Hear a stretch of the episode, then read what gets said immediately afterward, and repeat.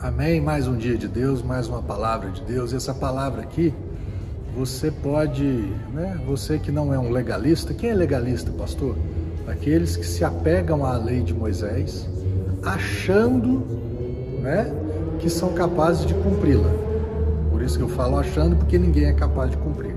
Isso não significa que eu vou viver matando, roubando e por aí, por aí. Por aí. Não, não. Eu vou procurar ter uma vida correta, só que não é a minha própria obediência à lei que me leva à salvação.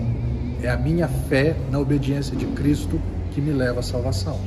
Amém? Aí você pode compartilhar com pessoas que têm esse mesmo pensamento. Porquanto, é, Tiago capítulo 2, verso 10 e 11. Porquanto, quem obedece toda a lei, mas tropeça em apenas uma das suas ordenanças, torna-se culpado de quebrá-la integralmente, pois aquele que proclamou não adulterarás também ordenou não matarás. Ora, se não adulteras, porém cometes um assassinato, te tornas da mesma forma transgressor da lei. Perguntinha básica: você consegue cumprir todos os preceitos da lei?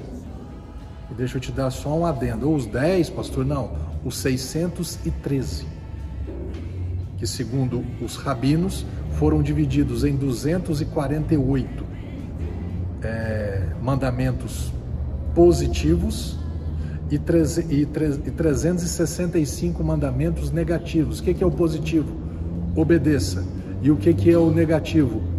Não, não, não, não faça isso de errado. Você está entendendo?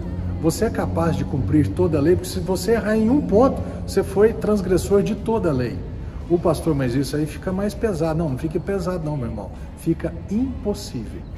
Então eu te recomendo, eu te oriento a que busque a Deus através de Cristo.